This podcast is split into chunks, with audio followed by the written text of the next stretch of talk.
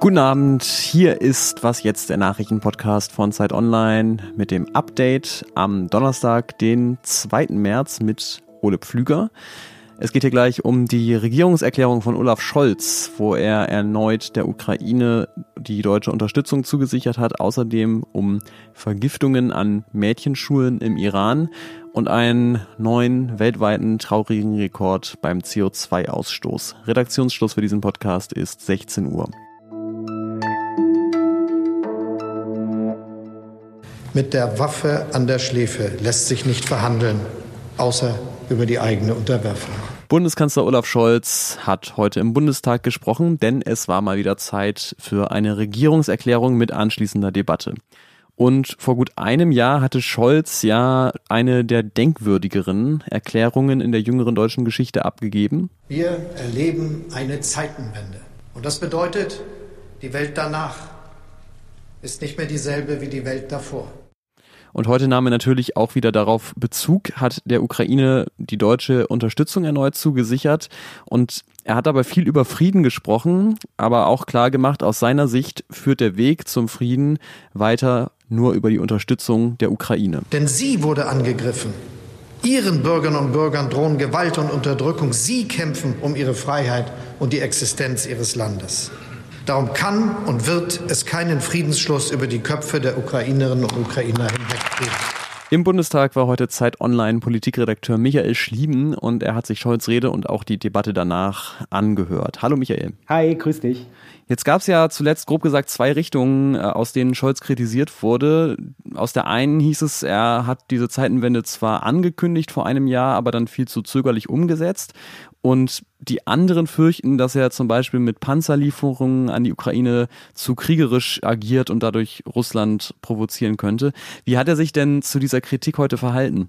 Ja, er ist auf alle Punkte eingegangen. Also einerseits muss man sagen, dieser Vorwurf, der ihn in den letzten Regierungserklärungen immer begleitet hat, so eine Art Dauervorwurf, dass Deutschland zu zögerlich sei und wie eine Schnecke nur die Waffen liefert, der ist ja inzwischen so ein bisschen vom Tisch, was die Ukraine angeht, weil andere Länder inzwischen die viel lauter und vehementer Panzerlieferungen gefordert und versprochen haben, sich da schwer tun. Deutschland ist ganz vorn mit dabei. Das betont Scholz immer wieder gern. Und der andere Aspekt ist ja bei der Bundeswehr der, dass es da um sowas wie Umbau, Ertüchtigung, Aufrüstung geht. Die Union nennt es gerne hm. Zeitwende in Zeitlupe. Ähm, das wird so ein bisschen unter der Hand eingeräumt, dass es da am Anfang Versäumnisse gab, aber man hat ja jetzt den neuen Verteidigungsminister, so eine Art Cheflobbyist der Bundeswehr, der auch ziemlich populär ist in den Umfragen und auch so in der Kommentierung, in der bürgerlichen Kommentierung. Der schleppende Staat wird so ein bisschen eingeräumt, aber jetzt wird nach vorn geschaut. Man hat Pistorius dafür die richtige Leitfigur, denkt zumindest Scholz. Hm, und was ist mit der Kritik von der anderen Seite? Also die, denen es sozusagen nicht zu langsam, sondern zu schnell geht eher? Ja, denn sagt Scholz schon auch, dass er sie wahrnimmt. Also er geht, er tut das nicht ab. Aber er sagt eben auch, dass er zum anderen Ergebnis kommt. Mit Putin lassen sich keine echten Verhandlungen führen, was die Menschen ja immer fordern, die äh, für Frieden demonstrieren zurück an den Verhandlungstisch. Und Scholz hat das Zitat heute gebraucht, was auch schon gleich äh, getickert worden ist, mit der Waffe an der Schläfe lässt sich nicht verhandeln. Ganz ähnlich sieht es übrigens der Oppositionschef Merz von der CDU. Das waren die Passagen, wo er am meisten geklatscht hat, wenn man das so zusammenfassen kann. Ähm, und der hat sich später selbst mhm. auch an die AfD und an Linke gewandt, die diese Demos teilweise auch mit organisieren und nennt es zynisch und niederträchtig und er schämt sich dafür, für das ganze Land, wenn er sowas sieht, sagt Merz. Vielen Dank dir, Michael Schlieben, für deine Eindrücke aus dem Bundestag heute. Ja, Logo, gerne. Das Thema Ukraine hat heute natürlich auch das Treffen der G20 Außenministerinnen und Minister in Indien bestimmt. Das war deswegen bemerkenswert, weil der russische Außenminister Sergei Lavrov auch dabei war. Und die deutsche Außenministerin Annalena Baerbock hat ihn dort direkt angesprochen und aufgefordert, den Krieg zu beenden. Und außerdem hat sie China davor gewarnt, Waffen an Russland zu liefern. Darüber war ja in den letzten Tagen immer wieder spekuliert worden. Und die USA prüfen im Moment, welche Sanktionen sie gegen China verhängen könnten, sollte es tatsächlich Russland militärisch unterstützen. Die weltweiten CO2-Emissionen waren im letzten Jahr so hoch wie noch nie. Das hat die Internationale Energieagentur EEA heute berichtet. Nach ihren Angaben lag der Kohlendioxidausstoß im Jahr 2022 bei 36,8 Milliarden Tonnen. Die EEA hat allerdings auch positive Nachrichten vermeldet. Während der Anstieg im Jahr 2021 noch bei 6 Prozent lag, waren es diesmal nur 0,9 Prozent. Möglicherweise spielte auch die Corona-Pandemie allerdings eine Rolle. Die IEA sagt aber auch, der Anstieg wird weltweit durch Bemühungen zum Klimaschutz gebremst, also weil zum Beispiel erneuerbare Energien ausgebaut werden und Elektrofahrzeuge fossile Mobilität ersetzen oder weil Wärmepumpen andere Heizmethoden ersetzen, nimmt der CO2-Ausstoß nicht so schnell zu wie ohne diese Maßnahmen. An Mädchenschulen im Iran sind hunderte Fälle von ungeklärten Vergiftungen gemeldet worden. Allein in der nordiranischen Stadt Ardabil sollen mehr als 400 Schülerinnen an elf Schulen betroffen sein und knapp 100 davon werden in Krankenhäusern behandelt.